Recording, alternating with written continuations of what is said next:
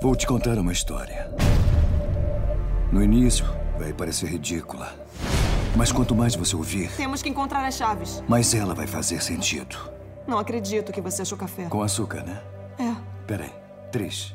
Gosta de três. Quantas vezes estivemos aqui? Quantas vezes? Pra mim, faz uma eternidade.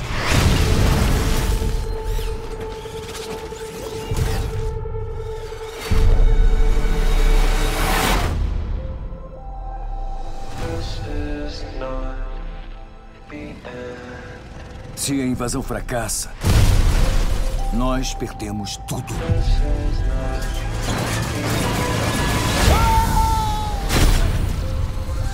Eu morro em cinco minutos depois de pousar na praia, junto com cada soldado. Se abaixa! Como você fez isso? Anda! Me encontre quando você acordar.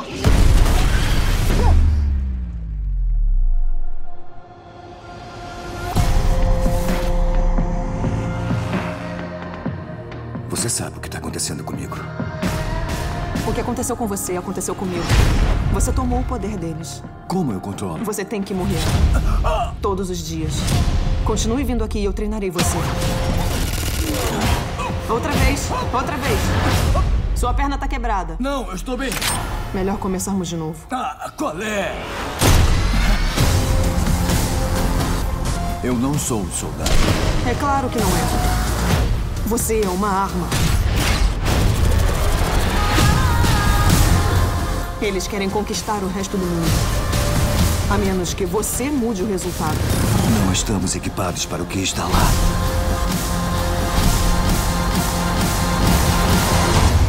Quantas vezes estivemos aqui? O que você não tá me contando?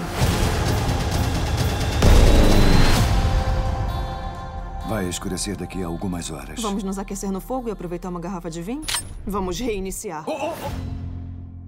Saudações, internet! Nós estamos aqui num Bateu a Insônia e hoje, nesta manhã, tarde, noite, madrugada, ou seja lá que horário vocês estiverem ouvindo, nós falaremos de No Limite do Amanhã. E eu tô aqui para me ajudar a tocar esse barco com a menina Thaís. Estou aqui porque eu queria ver Emily Blunt batendo no tio Cruz. E foi difícil tirar ele da cama, mas o Robert veio aqui com a gente hoje. Eu tô aqui. A animação da pessoa, né? E uma convidada, né, super empolgado. Ainda tá dormindo. Mas trouxemos também a menina Lucky para nos ajudar a falar do tio Cruz. É, gente, eu li o livro que esse negócio foi baseado em, tipo, oito horas de viagem. Tá bom? Tá, tá, tá ótimo. O livro é bom. O livro é legal. Isso aí. Mas. é. Eu desconheço o livro, cara. Só conheço o mangá que foi baseado. É basicamente a, a mesma coisa. O Bateu a Insônia também está nas redes sociais. É só acessar no Twitter, Instagram ou Facebook, arroba Bateu a Insônia.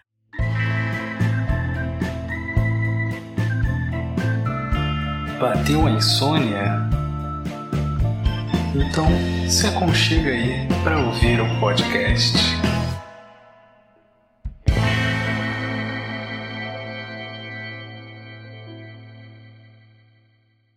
Assim, é, No Limite do Amanhã é um filme norte-americano de 2014, tá? Ele tecnicamente é uma ficção científica, tá? Ele foi dirigido pelo Don Lehman, que fez Identidade Borne, Senhora e Senhora Smith e Jumper, e teve um roteiro baseado numa light novel japonesa. E ele é estrelado pelo Tio Cruise, que precisa patrocinar esse podcast. Viramos o cast do tio e Cruz. a beldade. é, viramos que a gente Tio Cruz, né? Né?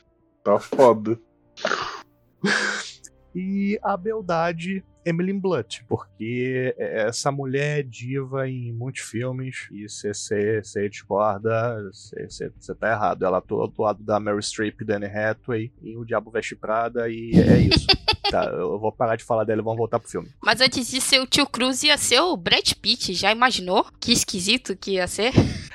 assim, o filme já é estranho o suficiente. É, porque a gente tem que falar que, É, apesar dele ser baseado é, no mangá, é ma- acho que é mais no mangá do que no, no- do- na Night Novel, né? É, não tem nada a ver. Então, porque, tipo, não- a- o livro, o livro não é uma light novel, tipo, ele é novel novel mesmo. É bem diferente, tipo, que a light novel tem pelo menos tipo uma ilustração ou outra. Não, não, tipo, ele é um livro, livro normal. É bem estranho. Utilize sua imaginação. Ah, é. Mas é porque o, o, o filme ele puxa realmente mais do mangá do que do livro. Mas ao mesmo tempo não tem muito a ver. O tanto que o. Mas tem muita diferença. É, tipo, o, o livro ele é um pouco mais, tipo, introspectivo e é muito mais, tipo. Também, o principal, a principal diferença entre, tipo, o livro, o mangá e o filme é, tipo, Tio Cruz já tá com 40 e poucos anos. Nesse, quando ele fez isso.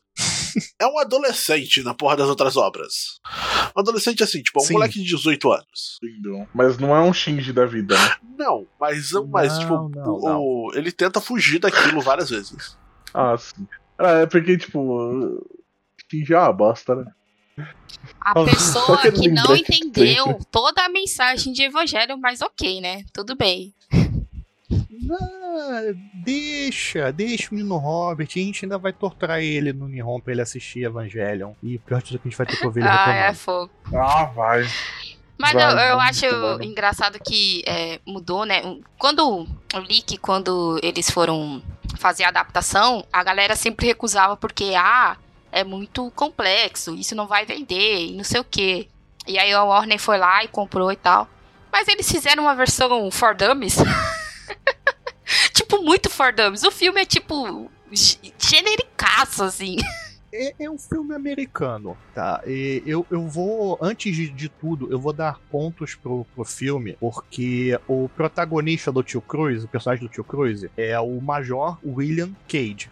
O protagonista do mangá é Cage Queria. Eles se deram ao trabalho de fazer o nome do americano uma mini referência sonora do nome do protagonista do, do mangá. Eu gostei muito disso. Foi, foi um, um toquezinho. É, tá errado, mas soa parecido. É o que dá pra fazer, né? É, é o que dá pra fazer.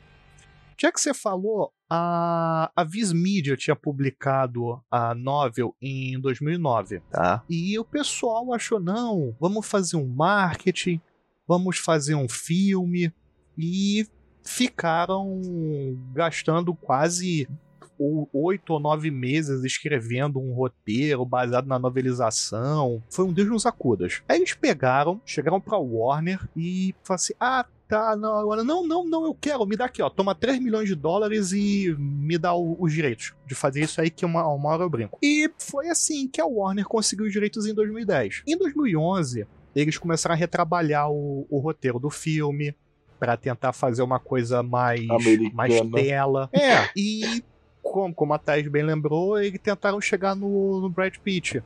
Aí o Brad Pitt falou que não, não ninguém sabe ao certo que ele, o que ele disse pra recusar, mas só sabe que ele recusou. E aí chegaram no, no Tio Cruise, que prontamente aceitou o script, fez umas mudanças aqui, umas mudanças ali por conta da idade. Eu preciso de X cenas de eu correndo.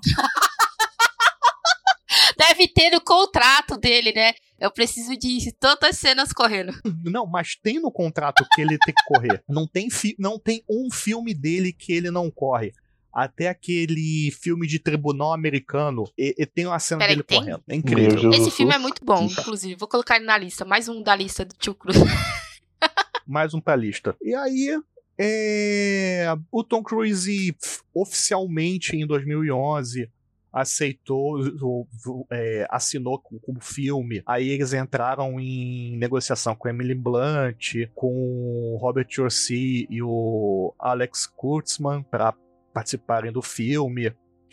Começaram todo um investimento para o filme rodar. A Warner queria queria filmar isso em Londres. Aí em algum momento o tio Cruise se estressou com o roteiro porque ele queria colocar um pouco de humor, já que no roteiro que tava o, o, o personagem dele era tão violento e tão demente que parecia o Willy Coyote de papaléguas. Isso é uma declaração do, do Ah, próprio. Tom Cruise. É, dire, é divertido filmar novas maneiras de se matar, mas o, o filme não tá É, muito não, não, porque a- os- tem uns humor meio involuntário e meio vergonha alheia que é, que é do personagem dele sendo meio babacão tentando fugir das paradas, né? E o humor de Uhum. quando ele morre e volta. Assim, né? Que ele tá aprendendo ainda.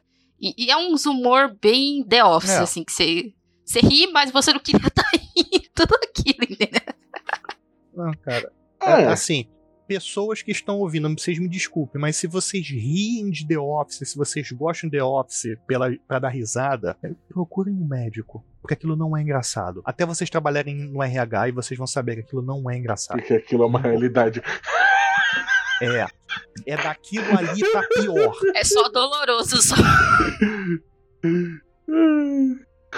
E a Warner começou as filmagens. A Warner queria, para começo de conversa, usar os mesmos cenários que foram usados em Harry Potter. Ah, Só. É, eles queriam usar os mesmos cenários, porque cenários grandiosos. Só que não deu muito certo. Aí falou assim: não, a gente pode usar um, um, um chroma key aqui, uns fundo verde, a gente vai reencenar um negócio Segunda Guerra Mundial da Normandia. Aí, 2012, chegou um diretor de fotografia, falou: não, para tudo, a gente vai fazer assim, assado, daquele jeito.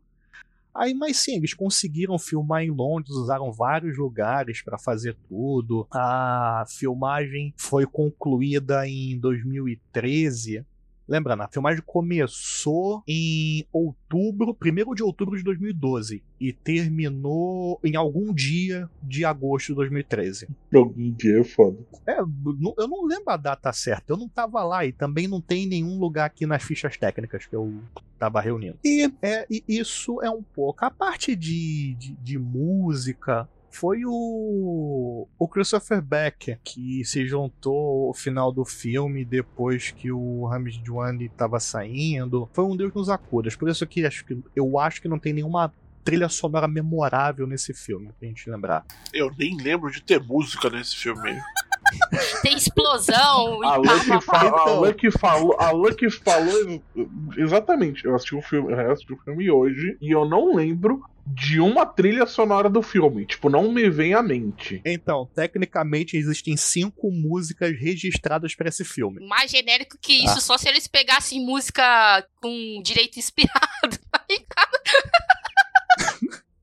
Puta que pariu. Assim, é, a questão de, de box office, isso aí, eu deixo pra falar um pouquinho depois, porque, bem, mas a Warner só gastou 100 milhões anunciando o filme, então guardem esse número. E, Ah, puta que porra. pariu, que marketingzinho safado, né? Porque todo o marketing da parada, o, o- você até falou antes da gente gravar, Luiz, era. Como é que era? Live, Die. Viva Live Die Repeat. Então a galera achava que esse era o nome do filme. Ninguém sabia que a porra do nome do filme era Edge of Tomorrow, entendeu? É que, tipo, tá o pôster lá, aí tá o tio Cruise numa armadura, num exoesqueleto mó da hora.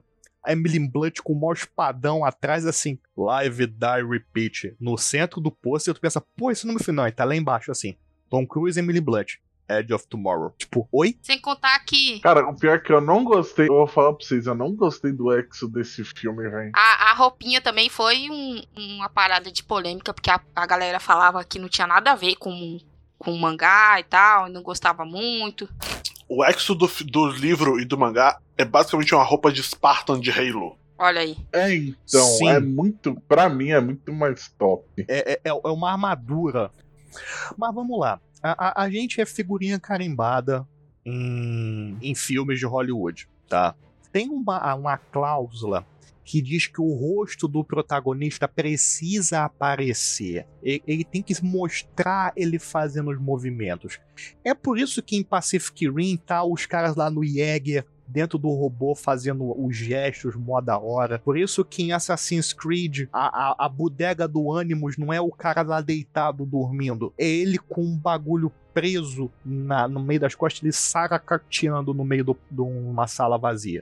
Mas então, mas Pacific Rim, eles fizeram um bagulho legal que, tipo assim, você tem o capacete, só que o visor dele é transparente, então você vê o rosto do ator. Eu acho isso Ah, sensacional. Robert, mas você concorda comigo que se é um bagulho neural, você tá contando com a força da sua mente. Tinha que ser Pra fechado. que que tu. Pra que que tu tem que se mexer? Não, eu concordo plenamente com você. Essa é uma das Legal. paradas que. É, só, que, é, só que eu acho que o gimmick de Pacific Rim funciona bem. Só que eu acho que assim, é, davam pra eles terem feito um puta de um bagulho melhor, como é feito no Homem de Ferro, que é mostrar por dentro da porra do capacete. Hum, então, agora vem a, a parte bizarra. Esse exotraje que todo mundo meteu o malho, que, que, que é completamente diferente, assim, ele foi patrocinado pelo governo americano. Ó, Tem cara. Tem cara, tipo, Ele é realmente. um exotraje existente, eu sei. Os americanos, É. na época de 2013, os americanos estavam fazendo tais exotraje. Existe, acho que suporta até 60 quilos. Tipo, ele, ele é, é aquela merda ali. Tipo, ele é um traje que É, vai a, por a DARPA chegou e falou assim: ok, vocês estão fazendo um filme, faz a propaganda do nosso exotraje aqui. Toma. Ele tem que ser desse jeito. esse é o exotraje que o, que o Obama falou que eles estavam Oh, tentando fazer o Homem é de o Ferro. exotraje Ah, da DARPA. Que bosta, hein? Caralho, Obama, É. você mentiu pra mim. Ah, Aí foi literalmente, ah, mas é, n- não sei como é que vai fazer. Ah, Olha só, esse traje ele pesa entre 39 e 59 quilos, tá? No, o traje do filme, não é o funcional, não. É o do filme. Eu posso ser bem sincero? Posso ser bem sincero? De design, de design do filme, aquilo ali pesaria no mínimo 65 a 100 quilos. No mínimo. 30 quilos é o meu. 39. Meu ovo. Mas esse é o Assim, do filme, né? Que é a- 39. Esse é o do sim. filme. Esse é o do filme que pesa 39 quilos, a versão mais levezinha. E a mais pesado com rifle, rocket launcher, pesa 59 quilos. O que se tem de, de informação é que a, a Emily Blunt treinou por três meses fazendo yoga, é, aeróbica, ginástica, estudando Krav Maga para desempenhar o papel. Meus parabéns, E o- porque ela, ela e o. Por mais que, tipo, eu tenho críticas ao filme, ela e o Tio Cruise, tipo, 10 barra 10. Então, É, só tem mostra só eles lutando, então enfim. E o tio Cruz levava cerca de 30 minutos pra botar a roupa e 30 minutos pra tirar a roupa. Até que tá rápido se você pensar que algumas coisas. É. É tipo, de sci-fi, normalmente a galera fala assim: ah, não, só de maquiagem foram seis horas. né? Sim, sim. E isso no começo das filmagens. Depois eles conseguiram acertar as amarras e as coisas. E o tio Cruz levava nada mais, nada menos que 30 segundos. Da hora. Cruz é ligeiro, rapaz. Por isso que ele corre todo filme. O tio Cruz é, é, é VaptVupt.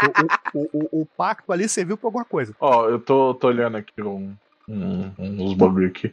Mano, tipo, eu vou falar pra você, se fosse um filme de guerra normal, ou um filme pique Call of Duty, cara, pra mim isso daqui ia ser plausível pra caralho. Tipo, perfeito. Tá, tá. Já que se fosse plausível, va- vamos entrar no, no filme, porque agora que vai começar a, a loucura.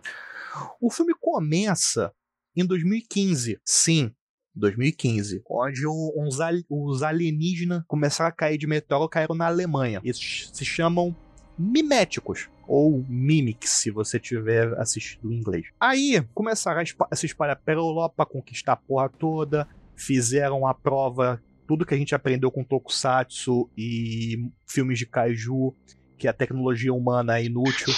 E em 2020 eles estavam quase destruindo a raça humana. Aí eles fundaram uma Força de Defesa Unida, que é a aliança global dos países que sobraram, para lutar contra os miméticos. E eles conseguem uma vitória milagrosa na cidade de Verdun usando esses Exotrajes. exotrajes. E a protagonista dessa vitória foi Emily Blunt. A Rita Vrataski no, no filme, o Anjo de Verdun, ou alguns apelidos que vocês queiram dar ao longo do filme. E, noticiando isso, nós temos o, o Major William Cage, o nosso tio Cruise, que é um major de publicidade. O cara tá ali vendendo, é o do chefe de departamento de mídia do, do exército. Ou seja, E- é o cara que só fica sentado na cadeira enquanto os outros se fodem. É o que ele achava que ia fazer. Até aparecer o, o General Bryan e falar só. É, você é bom nisso, você conseguiu vender o exército, então você vai fazer o seguinte: você vai lá pra linha de frente filmar a, a batalha. E assim, os Estados Unidos realmente faz isso, tá? Até hoje. Eles ainda, tipo, Uhum. mandam cineastas mesmo pra linha de frente. Na Segunda Guerra, eles mandaram. Acho que foi, tipo, mais de 40. Voltaram, tipo, 30 e tantos. Então, até que tá uma média boa. Ah, Até que tá não, uma não, média média é ruim boa. não, mano. Pô, mais da metade. De 40 morreu 7, velho. Tá bom. Pô, Só vamos sete mais da metade, caralho. no lucro. E aí, o, o tipo, o tio Cage. É, co- Como assim eu tenho que ir para eu, eu, eu era da reserva. A minha agência faliu e eu só tô aqui porque eu preciso de dinheiro. Eu posso, sei lá, mandar fulano. Eu não vou pra linha de frente, não, general. Não, você vai. Não vou, você vai, não vou, vai, não vou. Vai, não- Se eu for, eu vou.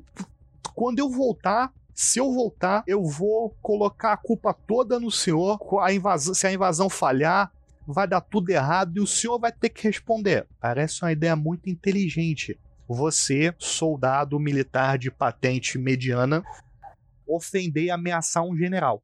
Eu, eu acho que funciona. Só que não.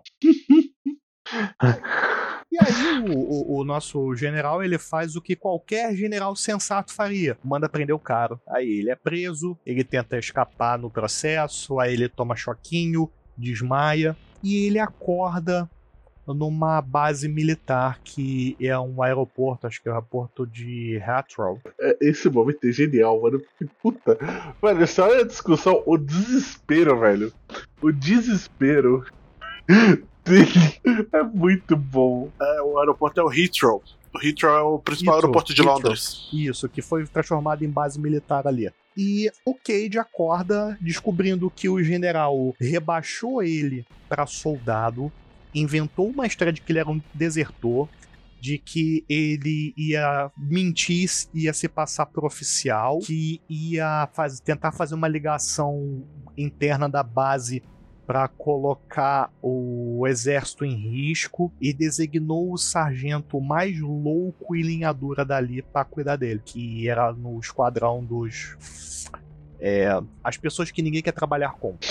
Só os cachorros loucos naquela porra. Aí o tempo passa, ele conhece o, o esquadrão, que se chama Esquadrão J. Ninguém gosta dele porque, bem, tem um cara algemado com roupa de oficial que parece maluco e tá desesperado. Claramente não queria estar aqui. E todo mundo faz bullying com ele, falam que ele é um homem morto dentro do traje, não ensinam nada pra ele e mandam ele pra França pro ataque, pra grande invasão que ia ser o plot do filme. Então, E, a- bom, aí, aí- é um- a- aí. Deixa eu só falar uma coisinha. Hum. Aí é um negócio que eu não gostei comparado com o mangá, pra mim, tá? Hum. Porque no. A gente vai falar, vai ter cast sobre o mangá? Vai, mas. Só um adendozinho. No mangá, o nosso pers- o personagem, que é o. Eu não me lembro o nome, que faz muito tempo que eu li. Cade queria. Ele é um alistado, ou seja, ele se alistou pra estar ali, tá ligado? Então ele não é, tipo, é, não é toda essa putaria.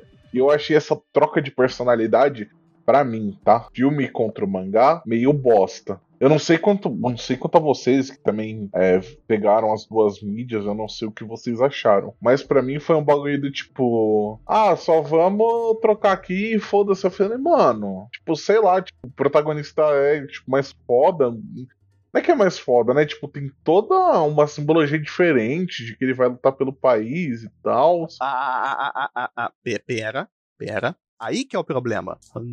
Já que você pu- puxou o adendo do mangá, o, o Cade no mangá não tá ali porque ele quer lutar pelo país. Não, não. É... Ele tomou um fora.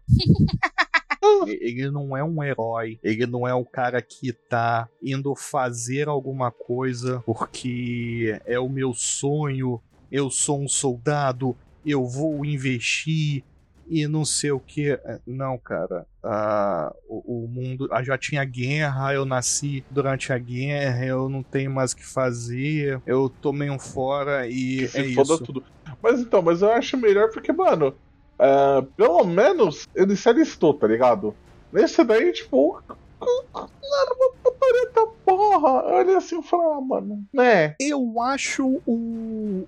Então, o que o Cade do, do mangá ele funciona pra cultura e pro público que ele tem e pro, pro ano que ele veio. Um É, protagonista. o do, o do Tio Cruz, ele é meio que uma inversão dos protagonistas de filme genérico, né? Uhum. Filme de ação genérico é o. Ah, sou um militar O fodão, tô aqui aposentado, agora eu vou ir lá resolver essa parada sozinho. E a ideia de que ele vai evoluindo, né? No meio de tudo isso, porque ele vai morrendo primeiro, né? Vendo as pessoas morrer e a. É que a gente ainda não chegou Blunt, a nessa personagem parte, né? dela. não, mas aí a personagem dela também fala, né? Então a gente tá aqui porque a gente quer parar essa porra pra que as pessoas Uhum. parem de morrer e tal. Então tem uma evolução dele e é algo que até é, fica melhor pra faixa etária do Tio Cruz em si, né? Sim. Porque você pode imaginar que existem muitos soldados é, da faixa etária do Tio Cruz e que não foram pra guerra, nunca foram pra guerra. é, que só vivem nessa, nessa, nessa coisa de fachada, entendeu? Não, então, é, Então, tem, tem toda essa questão. Só que quando você pega a obra original também, você pode falar muito. O que eu imagino também que, tipo, até o governo dos Estados Unidos não queira, não quisesse até o roteiro original. Porque, tipo, é você pegar alguém que se declarou de, pró, é, de livre espontânea vontade, e essa pessoa, tipo, vendo os terrores da guerra, e essa pessoa, tipo, ah, não, eu vou enfrentar, tipo, ela só, ele só resolve enfrentar aquilo quando, tipo, ele vê que é a, é a única forma dele sair daquela situação. Tipo, ele realmente tem, tipo, é, sofrer pra ele poder, tipo, ok, eu só vou fazer isso porque, tipo, é a única saída que me sobra. É o único, é, o- é o que resta, é o que dá pra fazer pra eu não me fuder. Mas é, mano, e tipo, eu, eu curti porque é muito plausível isso. E tipo, sei lá, cara. Mas então, é, o- os dois personagens são efetivamente plausíveis em seus cenários. Só que eu concordo com a Lucky. O, o governo americano. O governo. A, Hollywood em si, próprio- até o próprio governo americano não, não quer mais um, um alistamento em massa de voluntários para o ambiente de guerra. Vamos lembrar, o, o filme é, ele saiu em 2014. Ele foi escrito e filmado depois de 2010. Já era um. ai- Ainda é uma época que os Estados Unidos está recebendo vários e vários militares com estresse pós-traumático, com ocorridos no, no Oriente Médio. Então, não é uma mensagem muito bacana você ter um protagonista de um blockbuster que é o cara que decide lutar porque é isso ou eu vou ficar preso nesse loop de morte com horror de guerra para sempre. É muito mais heróico pro público americano uma pessoa que não queria estar lá se vê forçada a fazer alguma coisa porque ele precisa sobreviver e porque ele faz parte do mundo, senão o mundo vai acabar se ele não fizer nada. Mas isso aí é roteiro genérico número 8. Cara, é que sei lá, é- eu não gosto por esse motivo, entendeu? Eu, Uhum, eu prefiro sim, sim. que é, P- é o PTSD, né? O estresse pós- tra- pós-traumático. Que por algum motivo eu lembro da sigla em inglês e não em português. Eu tento ver a porra de documentário em inglês. É uma puta de uma realidade. Que os americanos jogam pra debaixo do tapete. Entre aspas, porque nesse filme agora a gente tem o desembarque na França, que é um fracasso total. É, quase todo mundo é morto, todo mundo é morto. E o Cage, numa medida desesperada, usa uma Claymore pra matar um mimético que é diferente. Ele é azul e grande. E quando ele morre, o, o sangue do alienígena cai na cara dele, ele tá morrendo junto, e aí ele acorda no aeroporto e ele tem o primeiro looping. Ele revive o dia anterior à, à sua morte em campo de batalha. Ele tenta avisar o Sargento Farrell, uh, é ignorado, aí ele avança de novo, aí vai e morre mais uma vez. Ele tenta convencer as pessoas, aí ele morre de novo. Aí ele é enrolado com silver tape para parar de falar e ele morre de novo. que ele tenta fugir, ele tenta não sei o É, que, ele tenta Pô, muitas ele tenta coisas, sair né? dali. E o ciclo fica se repetindo várias e várias vezes. E a cada vez que isso acontece, ele dura alguns segundos a mais, porque ele sabe o que vai acontecer. E num determinado momento, ele tenta salvar a, a Rita Frataski, que é a heroína de Verdun. E quando ela nota que ele sabe o que vai acontecer, ela vai. Ela solta a arma e fala: Me encontra amanhã quando você acordar. Ele é, me encontra quando você acordar. E, tipo, ele explode, ele morre. E aí ele vai atrás da Rita. Só que Tio Cruz, como bem disse após as gravações, ele é o Willy Coyote. Ele não consegue de primeira. Ele tenta uma vez, aí ele morre. Aí ele tenta outra vez, ele é atropelado. Aí ele tenta de novo, ele é esmagado. Essa parte que ele é atropelado é muito foda, porque é, em vez de só cortar e já mostrar ele acordando, mostra o, o sargento lá falando? Nossa, mas por que que ele fez? Aí é muito engraçado. ele finalmente acha a, a Rita Frataski. E, ele e ela tá lá no, no meio de um campo de treinamento, deitada no. meditando com um monte de máquinas gigantes passando pra lá e pra cá. E ele tenta ir até ela. E, e você nota que ele vai dando umas paradinhas, como tipo, não, ela vai vir pra cá agora. Não, ela já passou. Então você imagina a quantidade de vezes Ele já morreu. que, que ele morreu pra chegar ali. Aí ele finalmente te chega, ela, tipo, é mega séria com ele, mega, abre aspas, babaca, mas ela só tá sendo militar, então É, é o padrão, né? é, é meio que padrão. Aí ele fala: Não, é. Você me, me mandou vir aqui falar com você. Quer dizer, amanhã você vai me mandar vir falar com você hoje. Ele fica confuso e ela para. Hum. Vem cá, ela pega ele pelo braço, leva ele pro, pro continho escuro. Não, calma, gente, não é isso. Não é esse tipo de filme. A, a Rita então conta pra ele que é, é, ela sabe o que tá acontecendo, porque aconteceu com ela, em Verdun. Aí ele começa a ligar os pontos e fala assim: ó, você não pode falar pra ninguém sobre isso, porque se você contar pra alguém, ah, você vai ser internado num hospício, num manicômio ou vão te dissecar. Então, não tem final feliz. Só conversa disso comigo.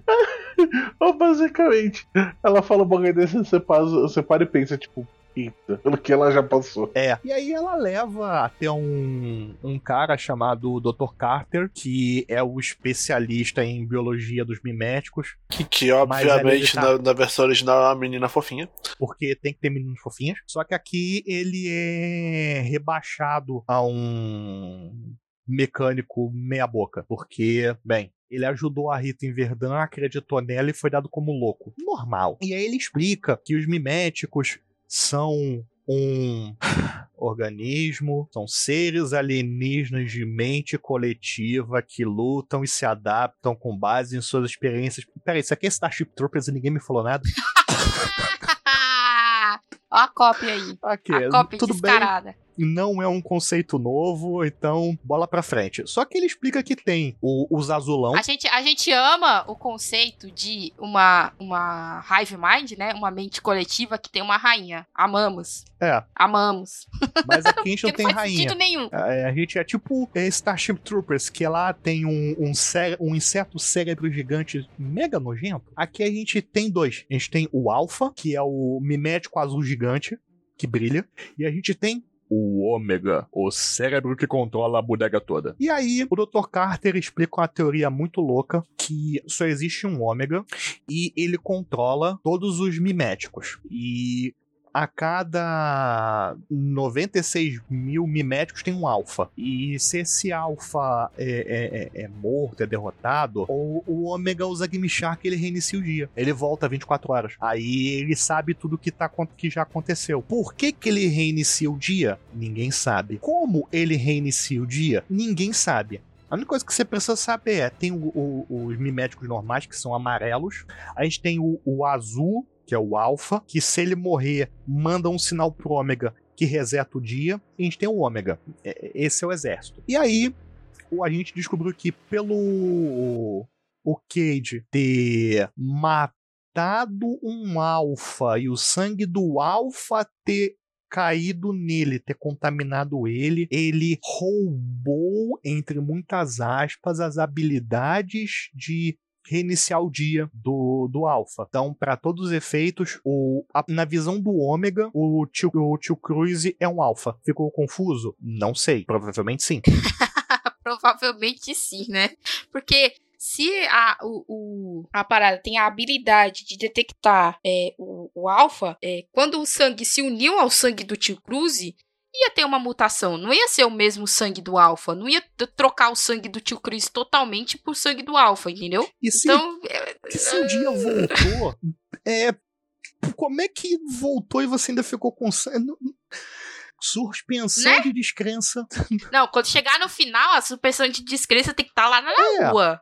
E aí, a- é, é revelar também que a, a Rita tinha essa habilidade em Verdun, ela usou pra vencer a batalha, só que ela acabou sendo ferida, e aí ela perdeu sangue, e aí fizeram a transfusão de sangue nela, e com isso ela perdeu o poder. Aí ela fala que o. Cara, o- cara, faz, faz zero sentido uma É. porra dessa. Zero sentido, cara. É outro Porque, negócio é, que eu não gostei do filme. Caralho, tipo, se é, é, o seu sangue se modificou ao nível do negócio achar que você é um alfa, é uma modificação eterna, entendeu? Modificou modificou seu DNA. a sua é- genética. É, exatamente.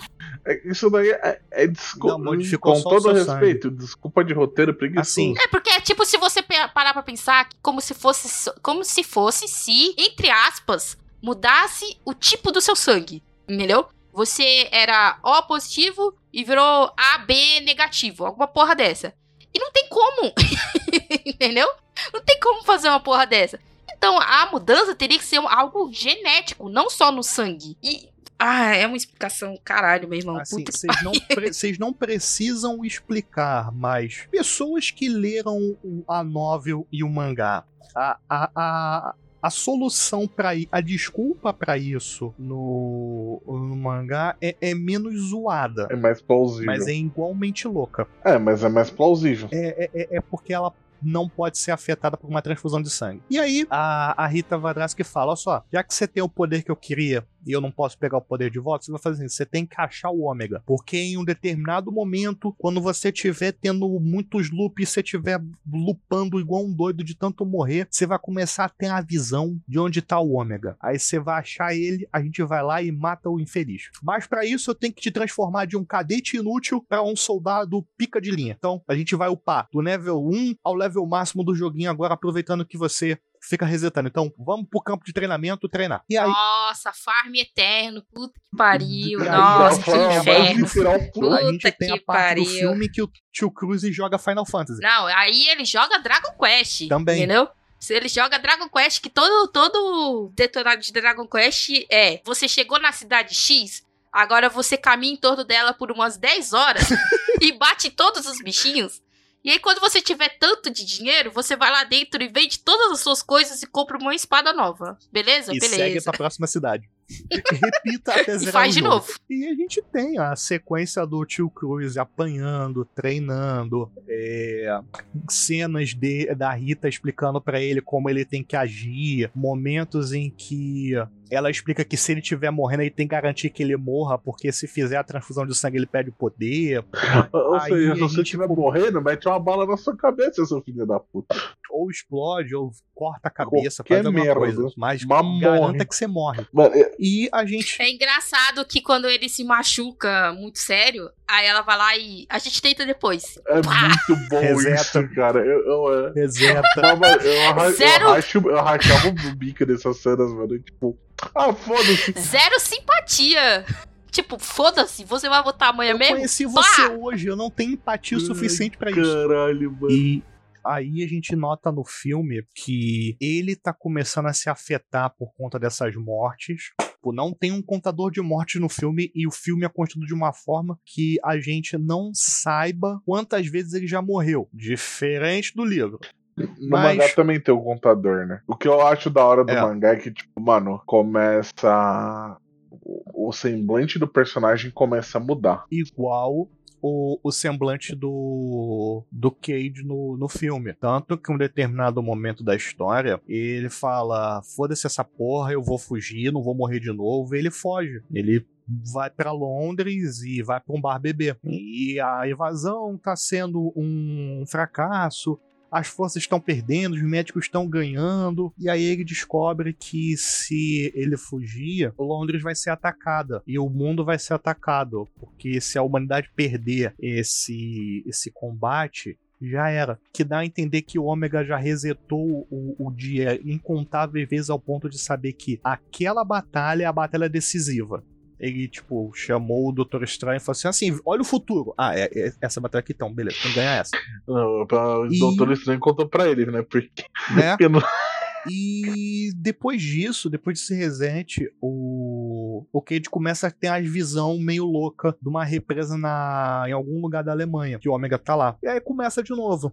Ele gastando um monte de vida, ele morrendo de formas esdrúxulas, a Rita morrendo cada vez mais, eles tentando sair da praia. E aí eles conseguem sair da praia, escapam, tem um, momentozinho de paz e sossego pro filme, o filme dá aquela acalmada. E aí você vê que o, o semblante da, da Rita, que estava sendo um semblante, olha, temos uma esperança, ele se fecha com o acontecimento do filme, que culmina. Não é novidade pra ninguém na morte de todo mundo, e o dia reseta. de novo. E o. De novo. Essa, essa parte mais calma do filme é, é legal pra mostrar que, apesar de ela não conhecer ele, ele conhece ela, né? Uhum. Então, tá mostrando o desenvolvimento dele, né? Apesar de ela não se desenvolver, nenhuma das outras pessoas que não, que não, não está no loop não se desenvolve muito, mas ele se desenvolve, né? E aí ele fala, né? Ah, você já me falou sobre a sua família, não sei o quê. E ele fica tentando impedir ela de avançar, porque eh, eles já tentaram trilhões de vezes e toda vez ela morre, toda vez ela morre. E ele tá começando a ficar puto com isso também, né? Se não me engano, tem uma vez que Então, ela é esse carro, ela desenvolvimento, startar o carro, ela morre. no helicóptero, lá, vai lá e morre. Então é um desenvolvimento dele de tipo, olha, eu entendo que a gente tem que fazer isso, que a gente tem que seguir em frente, mas toda vez que a gente tenta, você morre, porra. então, tá difícil, né? Aí ele toma a decisão de. E, tipo, ele fica puto com isso, aí vai treinar à, à noite. Ela volta aqui todos os dias. Eu treinarei você e a gente vai conseguir. E ele solta. Você já me treinou. E tem a sequência B10 do, do tio Cage mostrando que ele agora é Ethan Hunt. é verdade. Quem? Do Missão Missão Impossível. Impossível, meu jovem. Oh, Tio meu Cruz Deus. encarnou o outro personagem de outro filme. Ah. E em determinado momento ele desiste de falar com ela, faz um momento todo B10, exigindo um monte de coisa pro Esquadrão J pra, pra colocar Nexo atrás dele. Ali a gente vê ele, tipo, foda-se, eu já perdi tudo, vou perder tudo, ele não tá, não tá se importando com nada nem ninguém ali e vai seguindo o objetivo dele. E com muito afinco ele consegue achar a- o lugar que o Omega tava se, se escondendo, é, avança e ele descobre que era uma armadilha. Ele simplesmente tinha sido emboscado pelo Ômega, o Ômega mandou uma visão falsa pra ele e lá tinha um alfa esperando pra matar o Cade pra roubar a de volta a habilidade dele. Roubar o chakra. Roubar o, o- o chakra, o cosmo, a, a- a energia espiritual, o, o ki, Ai, a caralho. Ryatsu, seja lá como isso se chama. Deixa lá que porra foi essa. E o Cade consegue se afogar. Fal- Faltou uma, uma forma de, de energia que você não mencionou. Que é Ah, o Mojo. Não, não. Lucky. Agora eu quero aquela versão do Tio Cruz imitando Austin Powers como capa desse podcast. Não! Não! Por quê? Essa, essa imagem maldita da minha mente. Que inferno. ai, Eu ai. Vou aí, procurar isso agora. Ah, É só você digitar Austin Powers Tom Cruise. Se eu não me engano, é o- a primeira imagem ou o primeiro link. É igual ele daquele. Qual é aquele filme que o Robert Downey Jr. ele faz uma operação pra ficar negro? É, Ah, qual é aquele cara, filme? Trovão, Trovão, É, Tropical? Trovão Tropical. Tropical. Thunder. Aí no final, no final, o produtor do filme que eles estavam fazendo É era o o Tio Tim é Cruz. Tim Cruise, E ele é careca. Careca, go- é, gordo. É esse daqui, né? Puta É que basicamente se, se Esse é do Powers. se é o Tio Cruz fosse o Constanza do falando Ai, o daqui, Tio. Cruz, ele tem uns momentos bons dele. Puta merda. Aham. Aham, isso Esse. mesmo. Mano, só, só, sabe, que é essa merda me lembrou? Que a porra do... Que aí tem muito filme ruim pra gente gravar. Não, não. Vocês já assistiram Deadpool? Deadpool 2? Aham. Não, eu não assisti Deadpool 2, mas. Não, Não, vamos não, dar spoilers pros não, ouvintes só- no podcast só, errado. Só uma coisa, depois a gente corta. No Deadpool 2, é, é, se você ver o nome dos créditos, falam que teve o Brad Pitt no filme. O Brad Pitt aparece em uma cena, que ele é um homem invisível, que é o momento que ele morre eletrocutado. Cara, assim, sabe o Daniel Craig, o Ah. 007? Então, ele é acreditado em Star Wars Episódio 8, porque ele é um Stormtrooper. Ele é o Stormtrooper que a Ray manda. Ele soltar a arma lá. invadiu o set de filmagem e falou assim: Eu quero participar disso. Alguém me deu uma roupa. Tu tá zoando? Não. Cadê? Eu quero ver lá, eu quero ler Ai, sobre essa reportagem. É sério isso? Sim. Daniel Craig as Stormtrooper. Ah, é, mas vamos lá, vamos voltar pro Cine. filme. Enfim, ele é o que tá com a, com a Ray presa. Meu Deus do céu. Ah, e aí, voltando aqui, a. O Cade e a Rita falam assim: não, eles estão tão enganando, era uma armadilha e tal. A gente precisa do dispositivo louco que o, o, o Dr. Carter inventou para poder colocar o, a pessoa que tá com o, o poder do, do alfa de resetar, de avisar para resetar o dia em alinhamento com o ômega para você descobrir a localização dele e é isso. What? Só que o aparelho foi confiscado. Essa pseudociência, esse tecnobabble de Star Trek. É. E o aparelho Puta tá que com pariu, quem? hein? Com o general. O general lá do começo do filme. Eita, lasqueira. Aí lascou, hein, pro É. lado do tio Cruz, hein? Ah, aí tio Cruz tem que invadir o Ministério de Defesa sem ser capturado e morto no processo, com a Rita. E eles já tentaram várias vezes. Quando eles finalmente conseguem, ele precisa convencer o general a, a entregar o dispositivo. Ah, é uma cena bacana, é uma cena divertida. Principalmente com que ele falou assim: não, a gente já tentou isso. Não, não faz isso não. Não, dessa vez não. Impedindo a Rita de matar, torturar, ou seja lá o que ela ia fazer com o general. Dessa vez não é de fuder. E o, o- o general, pra surpresa de todo mundo, entrega o protótipo pro. pro, pro, pro Cage. E vai lá tentar localizar o Ômega. Só que, gente, vocês invadiram o Ministério de Defesa. Vocês estão mantendo o general como refém. A, a secretária dele viu. É claro que quando você sair pela porta da frente, vai estar todo mundo querendo atirar em vocês. E é quase que acontece. Eles são alvos, aí o dia reseta, eles tentam de novo, aí eles tentam de outro jeito, aí o dia reseta. Eles repetem isso várias e várias e várias e várias vezes, até eles terem a brilhante ideia de fugir de carro. Aí no meio do caminho, o, a Emily Blunt, que é a, a Rita, ela crava o bagulho na perna do, do Cage. Eles descobrem que o Ômega tá embaixo do, do Museu de Louvre em Paris, e é aquele momento que eu fico, gente, ele não caiu na Alemanha, ele tá na França. Mas aí o filme continua. Because of reasons. E só que o carro bate, ele é capturado, ele fica ferido, aí ele fica preso numa cama de hospital, aí fazem transfusão de sangue nele, e aí a Rita escapa, e a Rita vai matar ele. Não, pera, para, para, não mata não. Pera, calma. Não, É, é- é que eu perdi os poderes dele. Merda. Fizeram transfusão em mim, não me horas mata pra não. salvar o mundo. Então, como é que a gente vai fazer? A gente tem que fugir do hospital, voar até Paris, porque a gente tá em Londres, em três horas, em menos de três horas, na verdade. Porque é quando vai começar a invasão. E derrotar o, o Ômega. E como é que eles fazem isso? Isso mesmo, com a ajuda dos oficiais mais ineptos da Scotland Yard. Não, pera. Eles pedem ajuda ao Esquadrão J, numa outra ceninha divertida, na qual o Cage começa a contar os poderes de todo mundo. O que eu fiquei Ai. sem entender como ele descobriu, porque todo mundo fazia bullying com ele. E ele tava ou tentando fugir ou tentando sobreviver. Depois ele ficou emo. Em que momento da história ele conseguiu fazer amizade pra descobrir o bullying das pessoas? No momento da história que não foi mostrado nas telas. É, Né? no, no mangá e no livro. Foi nesse momento. Ah, sim, sim, sim. É nesse momento. E aí ele convence o, o Esquadrão J a seguir Converse? as ordens da. Hã? Converse? É, ele converse, ele não convence, ele convence. Tem uma nova Essa categoria parte É agora. muito errada. Você, a gente nem te conhece, você que que- não, eu não quero que vocês me sigam, eu quero que vocês sigam ela. Aí vem a, o Anjo de Verdun ou a Megera de Ferro. E os nomes ruins que deram pra, pra ela no filme. É. Ah, aí eles vão lá, cada um se sacrifica num momento muito senseia pro herói protagonista chegar até o, o Ômega. Aí a gente tem um momento fofinho que quase estraga o filme da Rita dando um beijo no tio Cruise, agradecendo por levá-la tão longe quanto ele. O famoso momento desnecessário. É, é- é empatia forçada, sabe? Uhum. É, eu entender. É aquela. Ele fazer isso seria plausível.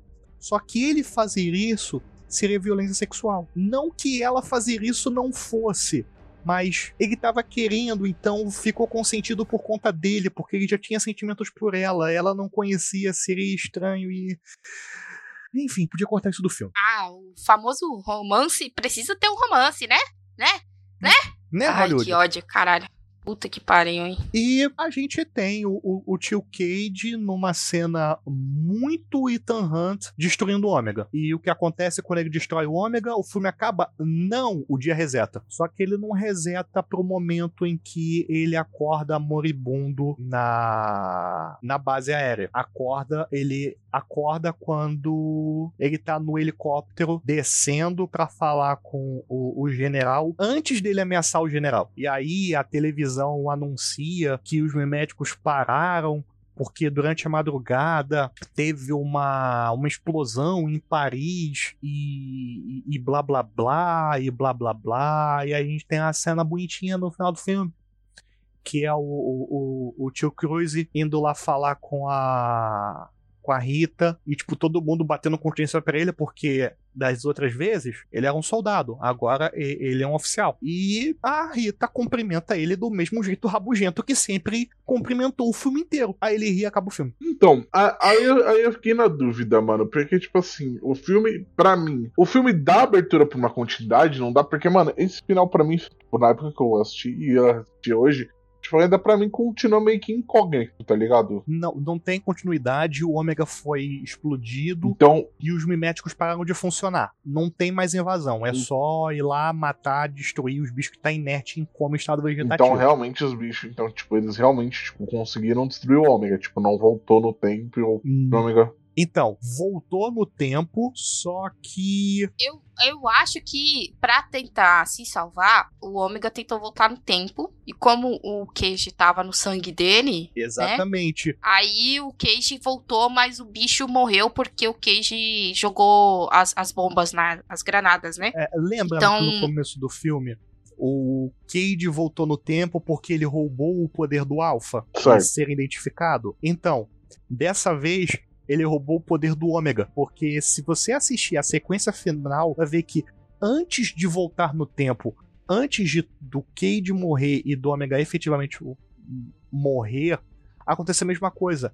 Ele é banhado pelo sangue do Ômega. Então, é, e- e- e- ele voltou no tempo, porque agora é ele que volta no tempo quando um alfa dele morrer. Mas ele não tem alfa. E aí, como é que faz? É. Não faz. É, é, né? Assim, o protagonismo do, do, do, do tio Cruise é, é incomum. tá? É, Ele é o bundão que vira fodão. A, a dinâmica dele com a Emily Blunt é da hora. Pelo menos eu gosto. Eu tava de saco cheio de ver a reencenação da, do resgate do soldado Ryan na Praia da Normandia, que era aquele começo do filme. Ah, Não tem trilha sonora, desculpe. Eu sei que alguém foi pago pra fazer trilha sonora desse filme, mas não tem. Se chama lavagem de dinheiro. Basicamente. É.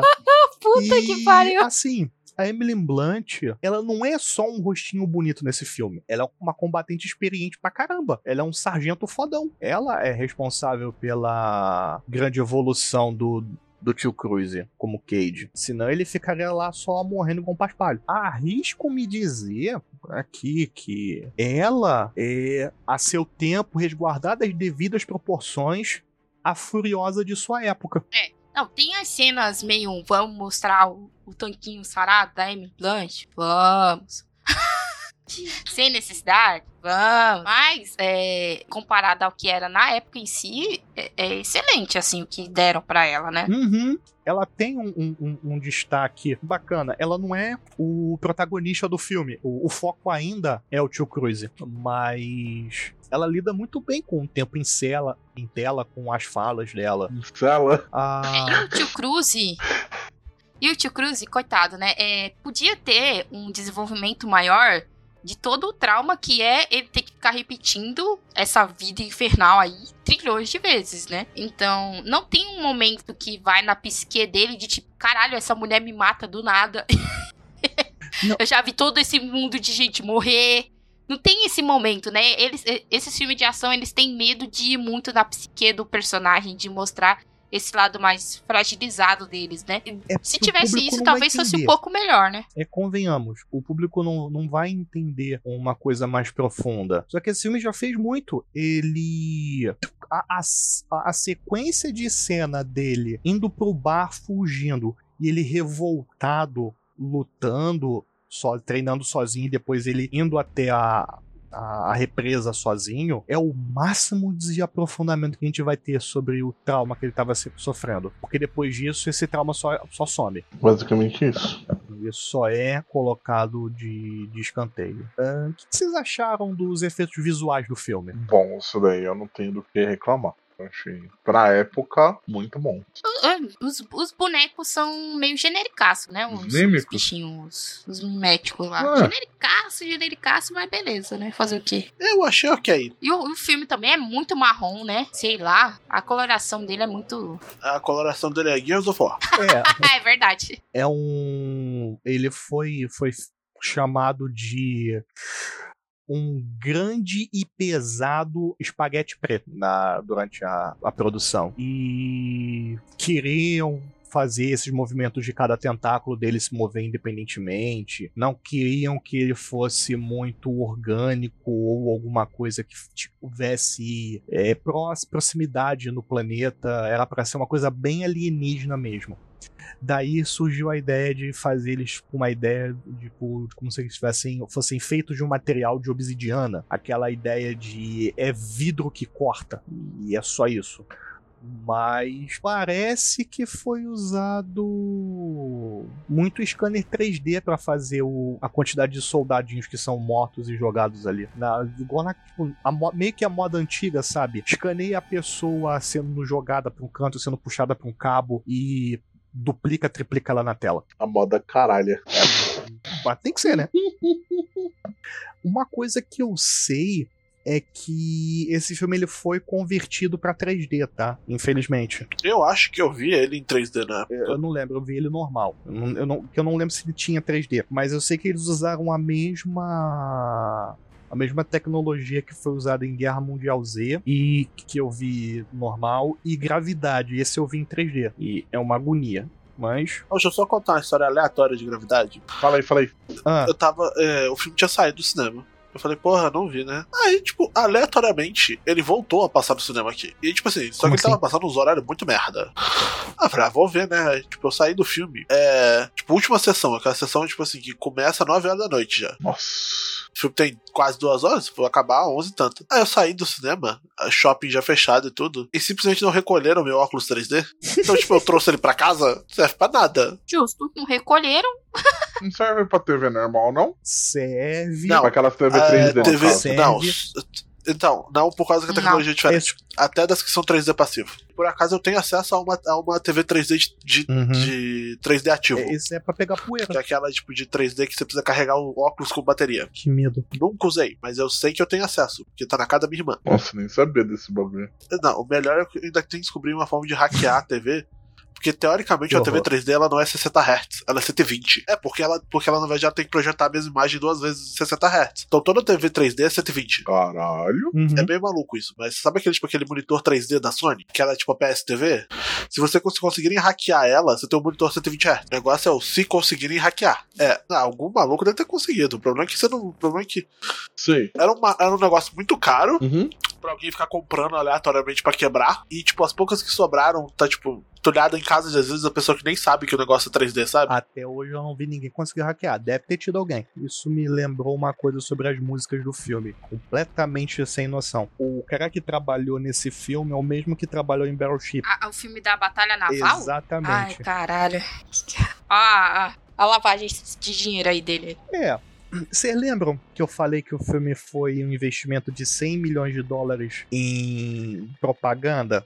Então, o box office do filme, va- vamos pegar a calculadora, tá? Ele gastou fora publicidade 178 milhões de doletas Certo. ele gastou mais 100 milhões em publicidade. Aí, é, pelo, por esse valor, ele, embora seja um blockbuster, ele ainda é considerado um filme budget, porque é menos de dois- 200 milhões de investimento. Hum.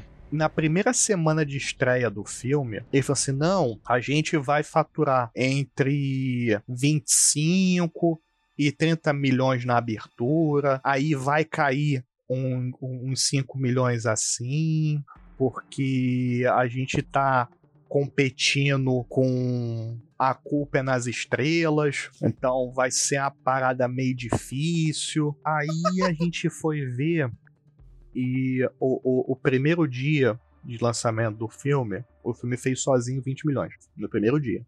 Porque eles planejaram. Como assim, sozinho? É, é. O filme no primeiro dia. Não é na primeira semana, é no primeiro dia. Porque o filme estreou em Londres pra IMAX em 28 de maio. Depois estreou pro resto do mundo no dia 6 de junho. Certo. Lá em, no, em Londres, ele fez esse, esse valor todo. E depois ele foi estreando pro mundo. E as semanas seguintes, ao invés dele cair, ele só subia. Ah, o box office dele na semana de abertura. Só nos Estados Unidos foi 28 milhões.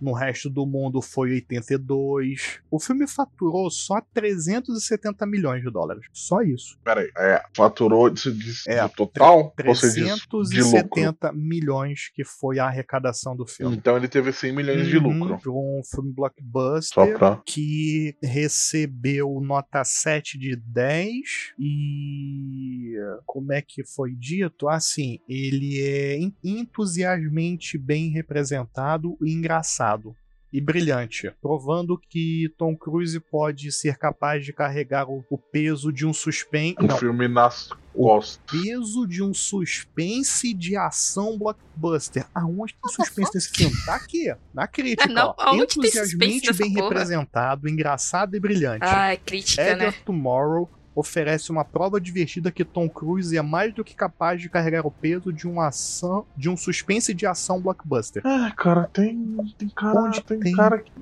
que. suspense? Ah, deixa eu me abster. Deixa eu me É. abster. Você já, sa- você já sabe o que eu vou falar, eu não preciso ficar. não preciso ficar falando. Assim, a Emily Blunt ganhou o prêmio de melhor atriz feminina no, no prêmio de 2014 de, das jornalistas pra, de filmes femininos. O, ele ganhou prêmios de efeitos de animação no Annie Awards, a, o, Chris- o Critic Choice Awards deu prêmio para Emily Blunt, o, os críticos de Las Vegas deram prêmio de melhor edição de filme, a, os críticos de San Diego também deram o mesmo prêmio. Assim, todas as vezes que o filme foi indicado a edição, ele ganhou. E todas as vezes que ele foi indicado por alguma coisa da Emily Blunt, ela também ganhou. Então, Basicamente, os dois levaram o filme nas costas. é. O... Um ponto que foi meio que negativo pro filme é que foi a comparação com um videogame. Sabe?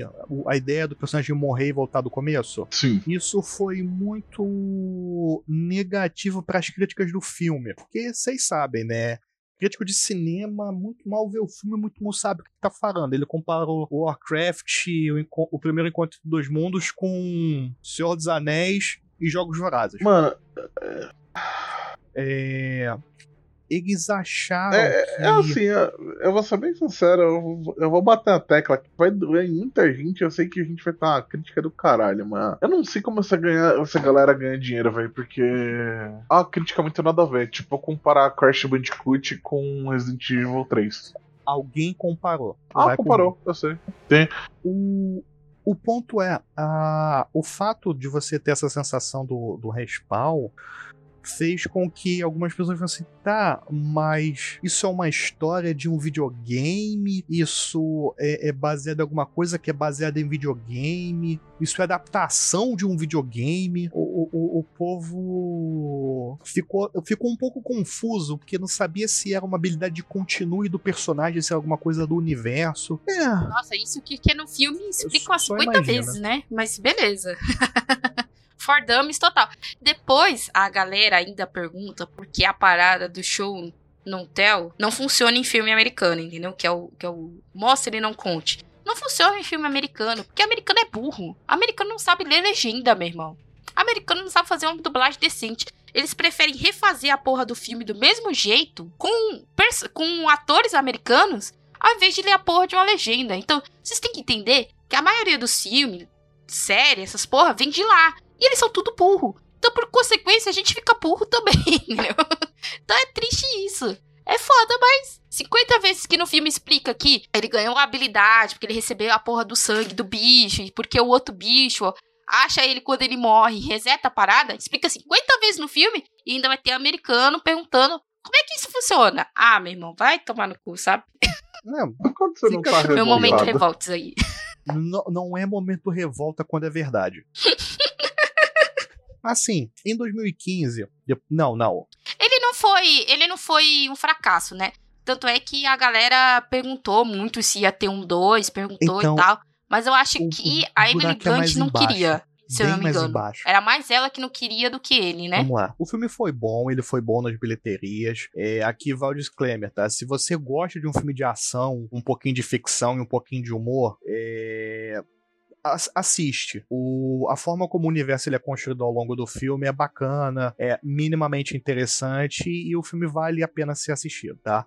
Não vai mudar a sua vida, não vai ser considerado um filme clássico. Aí, ano que daqui a dois anos ele vira um clássico cult e eu morro da língua. Mas é inegável que o filme traz muita, muita coisa boa. E ele peca bastante em alguns momentos, peca. Mas tem um, um furo aqui, um furo ali na história, sim. Mas nada que arruine completamente a experiência. Dá pra, pra você se divertir. Só que assim, em 2015, no, numa entrevista, o tio Cruz, ele falou que ele tinha uma ideia para uma sequência, tá? E que o conceito era Locked and Lowered. Tá? Aí, em 2016, é, o, o diretor foi. Ele assinou que ia fazer a sequência desse filme. Começou o pessoal a escrever, fazer o script, fazer o roteiro. Em 2016, ele anunciou que ele iria revolucionar a forma de fazer sequências e que a história seria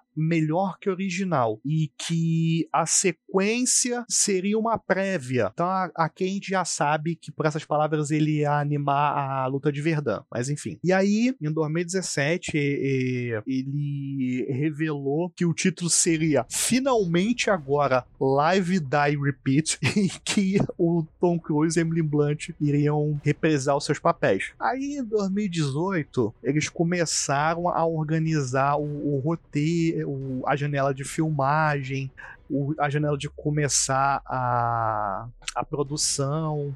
O, em 2018, ainda mais à frente, eles começaram a, a refazer o, o- o- roteiro para reescrever o filme para ficar mais empolgante. A Emily Blunt e o Tom Cruise e o diretor estavam entusiasmados, falando que não, é, a gente só tem que alinhar todo mundo pro, pro filme sair e ele ficar tudo de uma vez só. Sabe aquela coisa do carioca? A gente marca? Então, Tava nesse nível. E em 2019, eu, o filme tinha sido finalizado. O script do filme tinha sido finalizado. E isso em, mar, em outubro, março de 2019, ele foi reescrito a, a, o, o screenplay. Em outubro, o roteiro estava finalizado. Ele estava pronto para começar. Ele ia começar as filmagens em janeiro de 2020. E o que aconteceu? Covid. Em 2021, o diretor, não, a gente pode começar a filmar agora em 2021, porque já tem vacina, não sei o que. A Emily Blunt, olha só, Covid. Não, não começa a filmar nada agora, não. A gente vai gastar muito com, com a segurança de todo mundo agora, porque lembrando, isso foi no começo de 2021. Não tinha tanta vacina assim. Então a gente vai gastar muito com teste de Covid, com vacina, as pessoas precisam ficar seguras. Então atrasa esse filme. Então, assim, gente, infelizmente tem uma sequência já escrita, pronta, com todo mundo assinado. O filme vai sair. Eventualmente. Eventualmente ele vai sair. Eu não sei se alguém tá ouvindo isso aqui, se o, a Covid acabou ou não. É, o problema é que é que vai ser. Vai ser que nem as paradas do.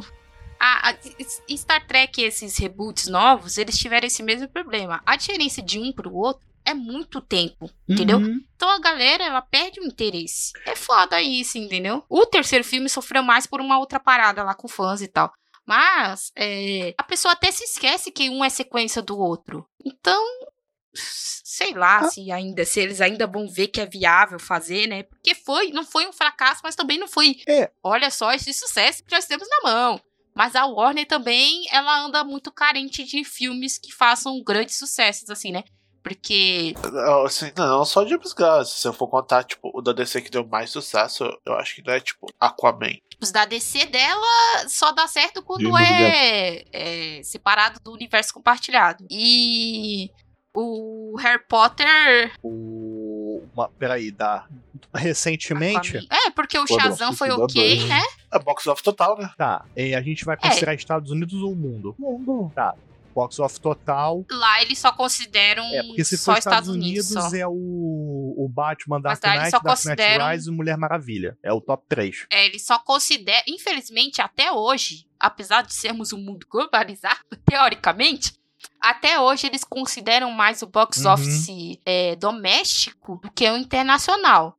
Não deveria ser é. isso. No máximo, no máximo, alguém leva em conta a China. É, no máximo eles levam em conta a China, porque a maioria dos filmes são adaptados uhum. para serem lançados lá, porque tem que passar pelo viés do, do governo e tudo mais, né? Então, tudo isso. Mas é, é muito triste, porque se for comparar com, com o box office mundial, né, Shazam, o próprio Esquadrão Suicida 2. Não, não. Se a gente for comparar com o box office mundial, eu tô com a lista aqui aberta. É Harry Potter e as Relíquias da Morte parte 2 em primeiro, Aquaman em segundo, Dark Knight Rises em terceiro. Assim, eu tem publicação minha pública dizendo que Dark Knight Rises é bom, tá? Eu, eu, eu, eu sei que eu errei nisso, tá, pessoas? Eu era uma pessoa inocente okay. na época.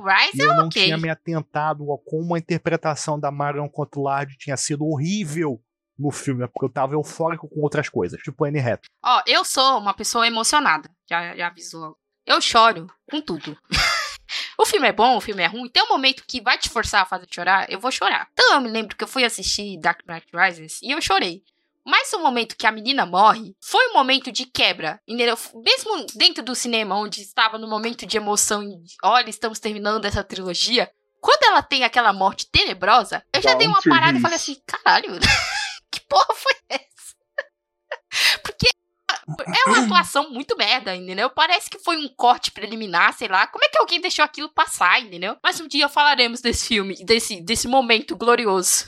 Não, nós falaremos de todos os filmes do, do universo do, do Dark Knight e provaremos que, bem, as personagens femininas desse filme tirando Anne Hathaway, são horrivelmente escritas. Mas. é, mas você falou aí do, do box office mundial, só prova que a Warner ela precisa muito de, de novas franquias, né? precisa, né? Porque precisa, o próprio Harry Potter, sim, Harry Potter lá, o golpe, ele não anda indo muito bem, né? Teve todas as polêmicas e tal. Os da DC andam meio termo.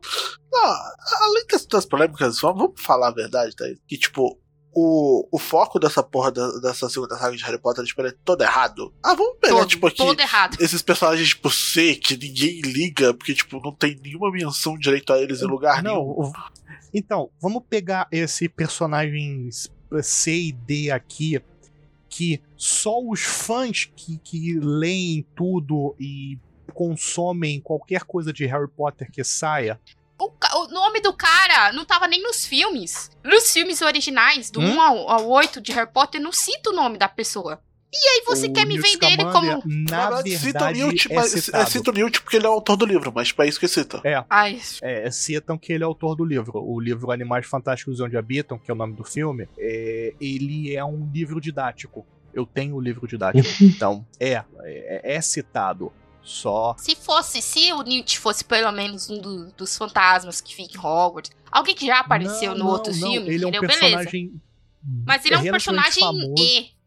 É aquilo, tipo Não, assim, ele é um ele, personagem. ele- ele é importante pra lore? Não. Ele é importante pra alguma coisa, tipo, ao longo da, da primeira saga? Não. Por que a gente sabe o nome dele? Porque ele escreveu um livro. Porque ele escreveu um livro e porque uma personagem. É, Casa com o bisneto dele. pós a série, pós a série, é, casa com o descendente dele. Ah, mas assim, esse negócio de você pegar um personagem C, D do, de uma franquia e lançar no cinema pra fazer funcionar, olha, a Disney fez isso com tudo da Marvel, Homem de Ferro. Caramba, eu desafio a vocês encontrarem, no mínimo, três pessoas além de mim que lia Guardiões da Galáxia antes de sair no cinema, antes de anunciarem os Não, filmes. sim, mas aí o foco desses filmes é os personagens. O foco do Animais Fantásticos e Onde Habitam é o Dumbledore e o outro filho da puta lá que eu esqueci o nome. Então, o- Então- aí que tá. O primeiro filme é foco do personagem. O, o segundo é foco no, na dinâmica e no mistério que todo mundo que leu os, os livros pra de Harry Potter queria saber, que é o que carais aconteceu entre o Dumbledore e o Grindelwald. E o foco do terceiro, eu não sei, eu ainda não vi. O terceiro é mostrando coisas do Dumbledore, né? É, não que sei, aí, não tipo, ainda. várias pessoas querem ver o Dumbledore trepando. É, porque aparentemente isso é um fetiche de muita Obviamente. gente. né? É, não, Ai, eu tava lá no Twitter, assim, é, é, tipo, eu não vou sair feliz enquanto eu não ver, tipo, Dumbledore getting fucking cream pie de this movie. Não, não é que é o Dumbledore, é que é o Jude Law. As pessoas querem ver o Jude Law. Caralho, é, tipo, Tá todo mundo Jude Law, Jude Law, ele é- desde... Jude Law é, é- é o total galãs feios, né, cara? É, mas tá todo mundo oriçado desde que ele fez o robô sexual lá em AI, Inteligência Artificial. Olha aí. Olha aí. É o fetiche, é o fetiche época, o antigo. o Jude Law. É fetiche antigo. Mas sim, a, a Warner precisa. A, a- a Warner precisa de filmes, de, de filmes bons. Porque se a gente tirar Harry Potter do, da lista do- dos 10 maiores sucessos da Warner, a gente vai ter Aquaman. Vamos tirar Harry Potter e Batman, ok? A gente tem Aquaman, Joker Nem Senhor dos Anéis entra nessa e lista? o Hobbit. E o Robert nem foi lá muita coisa, assim, né? Não, ele tem Hobbit, A Jornada Inesperada em quinto, é, A Desolação de Smaug em nono e A Batalha dos Cinco Exércitos em décimo. E aí, o próximo filme que, que não é Harry Potter e, e Batman é Batman vs Superman em décimo quinto. E aí vem Inception, Mulher Maravilha, aí mais Harry Potter e Animais Fantásticos, Esquadrão Suicida, o primeiro, aí vem Matrix Reloaded. E aí o negócio começa a ficar doido, porque aí tem Gravidade, It, Interestelar, Homem de Aço. É, eles, eles tentaram muito fazer uma franquia com as paradas da DC. Não se planejaram, não deu certo. Tentaram revender Harry Potter, também não tá dando muito certo. É, o Senhor dos Anéis agora é da Amazon, né? Eles vão fazer a- o seriado lá. Então, assim, É, eles para eles quererem refazer, fazer uma sequência do filme, eles até podem querer, porque eles podem ver como uma franquia, porque a adaptação de coisa anda ficando mais popular, né? Até mesmo adaptação de jogo e tudo mais. Mas eu não garanto que vai ser um filme lá muito bom, né? O que, que eles vão fazer? Vão refazer um- uma segunda invasão. Não, não, é, já tá dito, vai ser um prequel, vai ser a invasão de Verdun, no qual a Rita é a protagonista, no caso Emily Blood como protagonista, e o filme deve começar com contando ou o passado da Rita ou o primeiro combate dela. Eu queria muito que contassem o, o passado dela e fosse igual, não igual, mas parecido com o do mangá e do, da novel. E o filme deve terminar com o tio Cruz vendendo a, a, a história. É, já que é um, um, uma prequel, então, ou o filme vai ser aquela coisa louca que ele se passa antes e depois do, do primeiro filme. É o Warner. Não, Não dá, sei. não dá pra prever. É, talvez saia, né? Depois da pandemia, depois das paradas, talvez saia assim. Mas não vamos ter muita fé, né? mesmo? Não, não, não. E aí? Não, não vamos ter, ter muita fé nisso. Puxa as notas, menino Luiz. Qual, quais serão os, as notas? Vamos lá. É, é, é, qu- quantos loops temporais? Então, menina Thaís, quantos loops temporais você vai dar pra. No limite do amanhã? Eu dou três. Três. É um, é um bom filme. Não é um filme ruim, não é um filme excelente. É um filme sessão da tarde. Tá passando na sessão da tarde, você não tem mais nada que fazer, você senta lá e E assiste tranquilamente comendo pipoca. fica de boa. Quanto- quantos loops, menino Robert? Eu concordo com a Thaís, Três Loops. Não é um filme ruim, mas também não é meu filme favorito, né? Porque talvez se eu tivesse visto o mangá depois eu não tivesse tantas críticas, mas. Ele é um filme legal, mas eu eh, ainda acho o mangá superior, bem superior. Pelo motivo ainda mais. Principalmente pelo motivo dos exoesqueletos, velho. Foi algo assim, que me incomodou pra caralho. Mas, né, Hollywood, patrocínio, babá, bibibi, paciência. É. Menina Lucky, quantos loops temporais você dá? Não, Eu dou três também. três, três? No, dois e meio, é entre dois e meio e três. eu prefiro o livro, mas é aquilo, Do tipo. mangá, do mangá, filme e livro, tu prefere o livro? É, entre os três eu prefiro o livro. Hum, eu, eu li um pouquinho só do mangá, mas eu mal me lembro, assim. Relaxa, você vai ter que ler. Ai, Jesus. Lá vem. Ah, dá pra ler o mangá em duas cagadas? Dá, dá, dá, dá. Dependendo da dor de barriga, em uma só. Ai, meu ovo, mano. É porque são dois volumes. Aí você lê um, depois você lê outro. É. Wikipédia, o manual Quem ativou? Obrigado, Google. Tomaram o cu, Google. o Google tá falando a Wikipédia de mandar tomar no cu.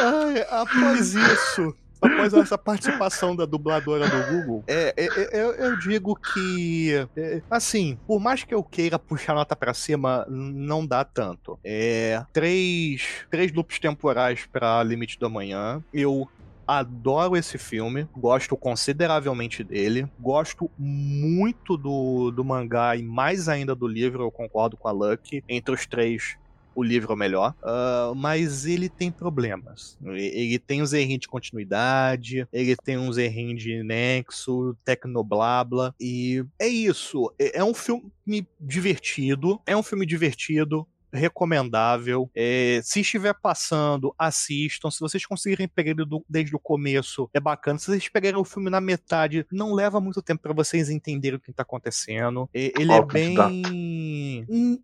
Não só autodidata, ele é bem verdadeiro com o que ele se propõe. Ele não, não chega botando a banca de eu sou um filme sério de ação e nem eu sou uma ficção científica muito bem escrita. Não, ele tem um pouquinho de ação, tem um pouquinho de ficção, tem uma comédiazinha ali, um humor negro. Ele é divertido. O Exotraje não me incomoda tanto, tá?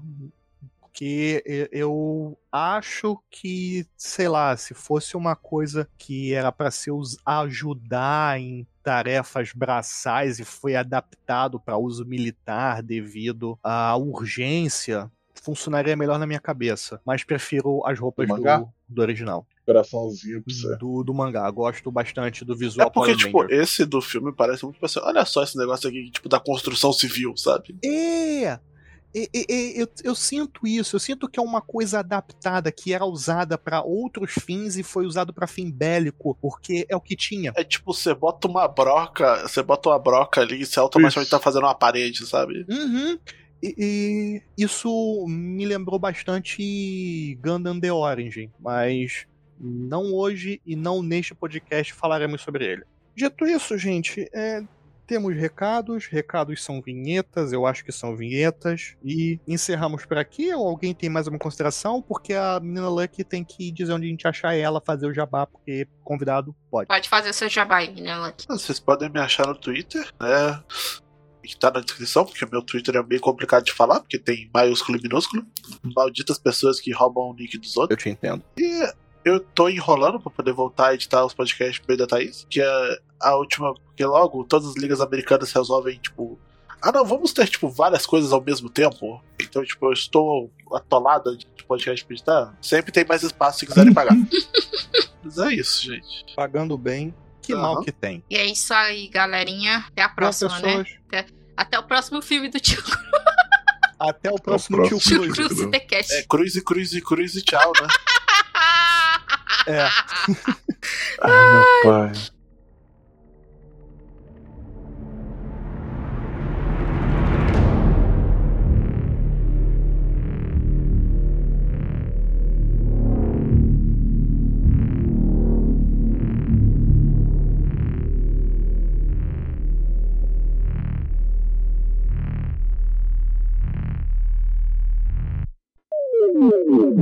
EntryCast.